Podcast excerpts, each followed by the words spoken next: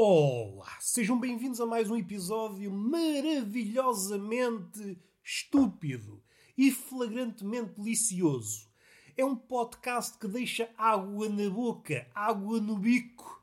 Vocês ficam famintos e sequiosos quando ouvem este podcast. É um podcast que, na ótica do canibal, é um bom partido eu posso me sentir diminuído no mundo dito real, que é um mundo que infelizmente carece de canibais, mas no seio do canibal eu sou um bom partido, até inteiro. É pá, calma lá, que isto não é a revista portuguesa para eu andar com larachas deste pendor. Vocês necessitam que eu eleve o nível. Só que faltava. Não estamos aqui em obras. Eu não sou pedreiro, embora possa ter, em homenagem ao pedreiro, ao servente, o rego de fora. Como vocês sabem, o pedreiro português só é pedreiro português quando, ao agachar-se, mostra o rego do cu. Caso contrário, não recebe o diploma. E é assim que se faz a destrinça. Se vocês forem a uma obra no estrangeiro e olharem para os pedreiros serventes, aquele que estiver com o rego de fora é português. Isto é científico e não admite falha. E o rego do cu dá-nos mais informação. Dá-nos o quê? Dá-nos a experiência do pedreiro. Quanto mais rego virmos, mais experiente é o pedreiro. Há aquele que mostra um milímetro de rego do cu, pouco experiente, está a começar agora o seu ofício, e há aquele que mostra três palmos de rego do cu. Esse aí, opa, tem 50 anos de experiência. Como podem ver, o rego do cu não é apenas o rego do cu, é uma fonte de informação. Vocês até podem calcular o valor do salário do pedreiro mediante o rego do cu. Só para vocês verem, o rego do cu é uma biblioteca de informações acerca do pedreiro.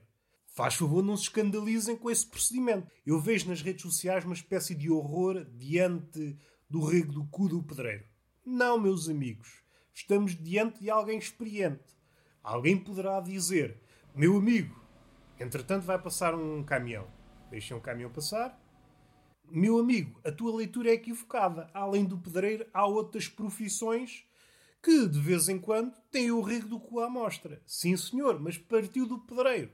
E alguém poderá dizer, além do português, há outras nacionalidades com o rego do cu à mostra. Sim, senhor. Mas o que é que sucede? É o pedreiro português que contagiou as outras pessoas. Seja um brasileiro, seja um angolano, seja um ucraniano. Qualquer nacionalidade que trabalhe nas obras, em Portugal, tem de passar por esse ritual. Ou melhor, pode não passar pelo ritual. É o entendimento. Um brasileiro pode não estar habituado a construir com o rego de fora, mas assim que vê o português, pensa: se calhar é assim que se faz. É assim que se faz. Estou eu armado em selvagem, com as calças até os sovacos. Isso não é forma civilizada de construir, de estar agachado. E assim começa a demanda do rego do cu cada vez mais à mostra.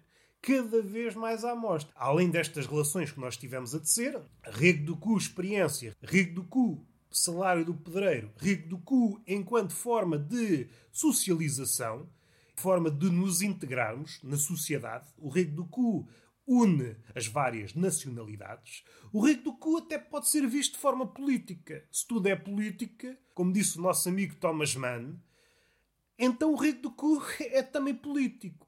Ou seja, é uma forma de protesto numa sociedade cada vez mais higienizada, cada vez mais polida, cada vez mais engravatada, quer dizer, mais bem vestidinha. O rego do cu faz um pirete. Eu estou livre. Eu estou livre. No fim de contas, o homem, o pedreiro e o homem contemporâneo pode estar agrilhoado à sua condição, mas o rego do cu é como se fosse uma sinalefa. O rego do cu é uma nesga de liberdade. Tiraram-nos tudo, menos a liberdade de mostrar o rego do cu. É pá, sim senhor, assim vale a pena.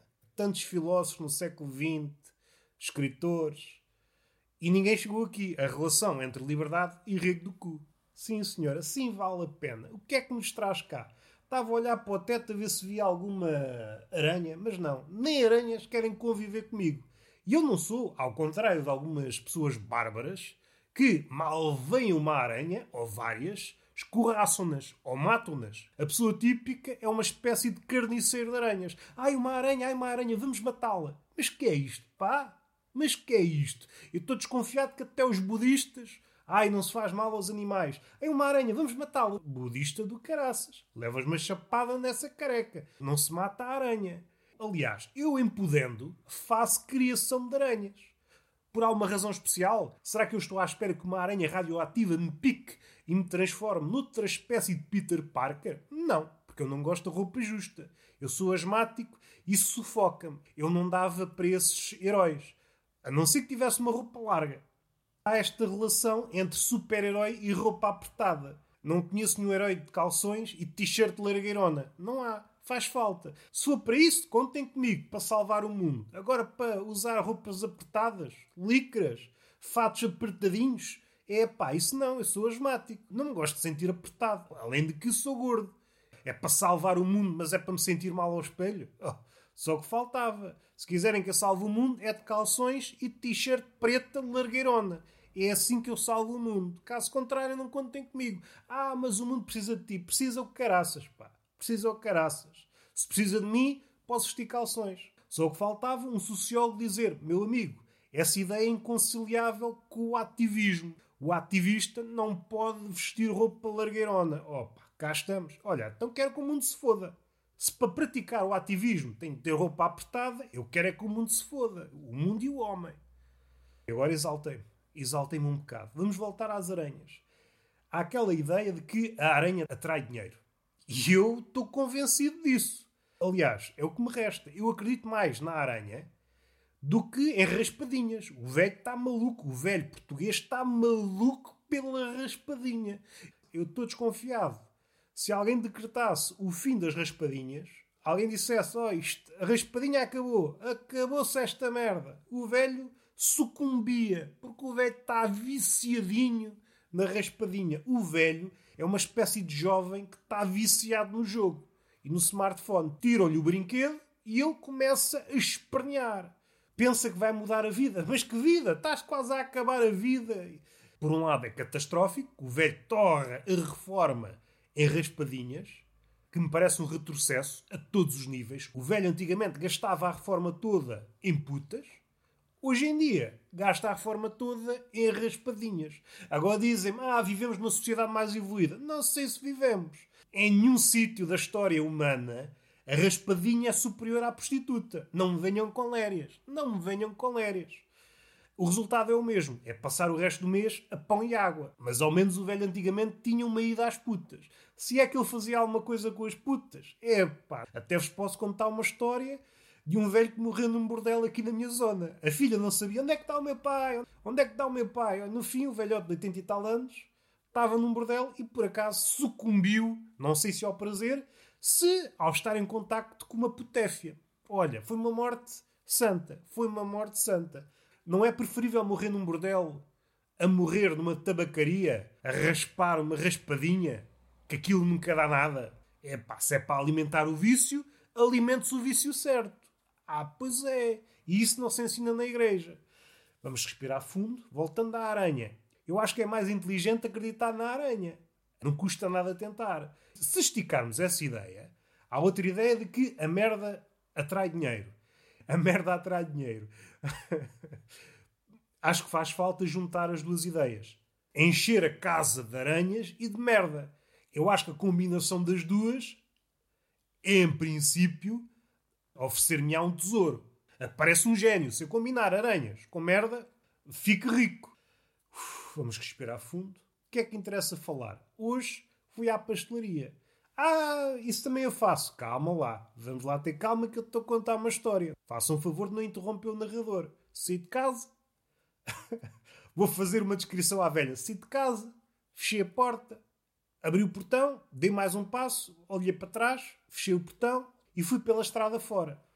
Tentei não conviver com ninguém, é o perigo de viver num sítio pequeno. Todas as pessoas ou nos conhecem ou acham que conhecem. Temos que andar camuflados. Eu ando de gorro, mesmo em agosto, ando de gorro, para não ser reconhecido na rua. E temos de estar sempre a acenar para as pessoas nas janelas, para as pessoas que passam no carro. Às tantas sinto-me um príncipe. Um príncipe que vai à padaria. E eu não quero isso. Às tantas fico com varizes no braço. E lá ia eu, pela estrada fora, com intenções de ir à pastelaria que costumo ir, e quando chego lá, deparo-me com a pastelaria fechada. Eu, opa, queres ver? Então vou outra. não há grande história. Isto podia não dar história nenhuma, mas eu sou um falcão nos detalhes. Então vou para outra pastelaria, que é uma pastelaria que está apinhada de velhotes, e o velho é um animalzinho de hábitos, é uma frase cunhada pelo Roberto Gamito. Está bem que não tem a estatura de Aristóteles, mas olha, é o que se arranja. Então entro na pastelaria e apercebo-me que estou a ser julgado de alto a baixo. Se pudessem, condenavam-me à morte. E eu percebo, e eu percebo. Estou fora de pé. Eu só vou àquela pastelaria domingo, que é quando a outra fecha. Ora, eu entrei na pastelaria da Dona Teresa a um dia de semana. Epá, isso para o velho é inconcebível. Então tu trocas de hábitos assim, de pé para a mão. Se aquilo está fechado, não vais. Agora vens para aqui. E senti o clima tenso. Os velhos, é pá, este bandido. Senti-me um clandestino. É um estrangeiro de pastelaria. Fora da pastelaria, sou um ser humano que tem as minhas relações. Entro na pastelaria, converto-me estrangeiro. Não sou bem-vindo, sou um forasteiro de pastelaria. Vejam bem, senti-me discriminado por ir à pastelaria num dia que não é normal. Foi tenso e fiz a minha vida. E eu percebi, os velhos, no fundo, têm razão. São pessoas vividas, já passaram por muito. O meu costume é sentar-me, ler e escrever se houver vontade para isso. E o facto da mesa mudar, o facto da posição mudar, o facto do sítio ser outro, muda tudo. Aquela mesa, a mesa desta pastelaria é muito mais curta. Fica difícil pôr um caderno e um livro. Tenho que me adaptar. Ora, a experiência é outra. Tal como Humberto Eco disse, só o facto de mudarmos as calças já muda o pensador. Uma calça apertada faz com que o pensador pense de uma determinada forma, calças largas de outra. Ou seja, particularizando no homem, a pressão a que os testículos estão sujeitos muda o pensamento do homem. Eu acho que a filosofia devia ter estes dois caminhos. A corrente da roupa largueirona, dos tomates livres, e a outra em que a roupa era apertada, dos tomates apertados. Provavelmente, se alguém perdesse tempo, ia ver que há apenas estas duas correntes de ideias. As correntes de homens que vestiram roupa apertada e aqueles homens que escreveram boxers, boxers largueirões. As ideias são outras. Um homem com os tomates espremidos não pode ter ideias de liberdade. É engraçado como uma pastelaria me levou para Humberto Eco. Entretanto, há um puto que entra na pastelaria, faz aquele, aquele compasso de espera. Há aquele puto, aquele putinho, que pensa que é um cowboy. Aquela cena típica de cowboy que entra no saloon e faz um compasso de espera. É um putinho a entrar na pastelaria, é um mini cowboy e fica parado. Fica parado a vistoriar as pessoas. O que é que se passa aqui? Será que é seguro entrar aqui? Será que é seguro passar a língua nestes azulejos? E de repente o que é que acontece? Sabem que o puto é um animal que também não bate bem da cabeça. De repente joga-se ao chão, como se nada fosse. Joga-se ao chão e toda a gente fica a olhar. Ninguém diz nada. O puto levanta-se e observa a reação das pessoas. E o puto ficou fixamente a olhar para mim. E eu fixamente a olhar para o puto. Queres ver? Queres ver que já taxas importante? Senti-me na obrigação de dizer qualquer coisa ao puto. O puto estava-me a pedir um testemunho. Diz-me qualquer coisa. Diz que não aconteceu nada. Ninguém viu nada. Aquelas coisas que dizemos quando os putos caem. Não foi nada. Não foi nada. Isso é o poder da palavra. O puto pode partir uma perna, a mãe vai lá, olha, não aconteceu nada. E o puto, ah, se não aconteceu nada, não preciso do outro braço. E o braço fica no chão e lá vai ele a correr. Ou então faz uma ferida de alta a baixo e a mãe diz: A mãe dá um beijinho. Beijinho na ferida. E fica curado. Eu não estou a criticar estas medidas. Eu apenas equaciono a possibilidade dos médicos usarem essas táticas. Uma pessoa chegava às urgências, todo esfarrapado, feridas de alto a baixo, e a enfermeira começava a beijar-nos o corpo todo. Beijava-nos o corpo todo e aquelas partes marotas também, porque podia ter mazelas. Mais vale prevenir do que remediar, não é? Não estou aqui a ser maroto. Com a saúde não se brinca. E saíamos dali curados. A enfermeira beijava-nos ali, que era uma beleza. E às tantas toda a gente tinha herpes, porque toda a gente passava pelas enfermeiras. Enfim, isso seria outro problema. Não nos cabe a nós abordar. Os hospitais seriam sítios diferentes. Ah, fui ao hospital todo partido e recebi uma montanha de beijos. Hoje sou uma pessoa feliz. Mas curaste? Não. Estou com dores na mesma. Mas aqueles beijos souberam-me bem. e o puto continua a olhar para mim. E eu, assim, queres ver? Queres ver que o puto está à espera que eu faça um documentário acerca da sua queda? Calma lá, só que é isto, pá. Não falta aí é, são putos a cair. Continua a olhar. Os putos têm esta cena que o adulto perde, e sobretudo o adulto contemporâneo, o adulto dos nossos dias. O adulto dos nossos dias raramente tem frente a outra pessoa nos olhos. Tem medo, está muito encasolado na tecnologia, raramente olha para o outro. E isso vê-se nos centros comerciais, ninguém olha em frente, está tudo a olhar para o telemóvel. Mas o puto não, o puto enfrenta, como se fosse um herói. Assim, o que é que tu queres? Diz ele se soubesse falar. E eu, oh não vou perder esta luta de olhares para o puto. Continuo a olhar. E entretanto as pessoas olham para mim. Então o que é que este gajo está a fazer ao puto que está a olhar há um minuto para o puto? Este gajo é maluco dos cornos. E o puto continua a olhar. E eu, opa, então agora não vou deixar de olhar. Eu estou a ler um livro de filosofia que fala sobre liberdade e agora acanho. Não, eu sei os meus direitos. Eu posso olhar para o puto. E o puto olha para mim. E eu continuo a olhar para o puto. Tu queres ver que eu tenho de sacar de uma citação de Nietzsche? E o puto continua a olhar para mim. E eu começo a tremer. E eu digo-lhe: Olha, meu amigo, a lei é o triunfo dos fortes sobre os fracos. E o puto continua a olhar. E eu: Opa, não surtiu o efeito. E eu: Queres ver? Queres ver que eu tenho de sacar de outra citação? Tu queres ver? O céu é o limite, frase de Cervantes. E o puto continua a olhar para mim. E eu, opa, tu queres ver que eu tenho que recorrer a estratagemas mais, mais ardilosos? Se as citações não servem, tenho sacado um umbilical. Saco de umbilical, o puto começa a tremer. Epá, já toquei num ponto fraco. O umbilical não é suficientemente forte. Vou buscar um chupa. Tonho chupa, anda de um lado para o outro, o puto desvia o olhar, começa a seguir o chupa, como se fosse um cão a mirar o presunto. Está a olhar de um lado para o outro. Pá, já te cacei. E é aí que eu espeto da citação. Isto é carne que é um espetáculo. E o puto esbugalha-me os olhos e eu mergulho no livro. Daí para a frente não sei que a mãe foi buscá-lo e levou para a rua. Mas eu acho que foi uma vitória. Eu acho que venci o puto. O puto até ficou parvo, saindo da esfera da risota. O puto é como o super-homem, tem raio-x. Nós não estamos habituados àquele olhar penetrante. Se bem que tem um olhar penetrante, mas na cabeça dele aquilo não está a acontecer nada. É como se fosse uma personagem dos Looney Tunes.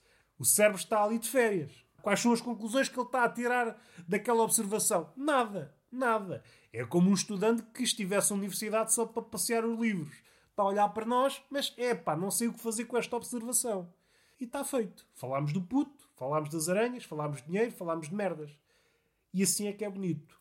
Palmada. Ah, antes disso, ia já terminar e esqueci-me disto. Entretanto, lancei outro episódio de Tertulia de Mentirosos com Afonso Paiva, humorista. Para aqueles que se queixam, é Roberto, as tuas conversas no Tertulia de Mentirosos são boada grandes, boada grandes. É uma conversa mais pequenina, não chega a hora e meia. Está bem comestível. Ouçam, falámos sobre humor, as questões que apoquentam de forma geral o humorista, por arrasto o humorista Afonso Paiva. Façam um favor de ouvir, partilhar essas coisas, que é comum ouvir no podcast. E está feito. Beijinho na boca, palmada pedagógica numa das nádegas e até à próxima.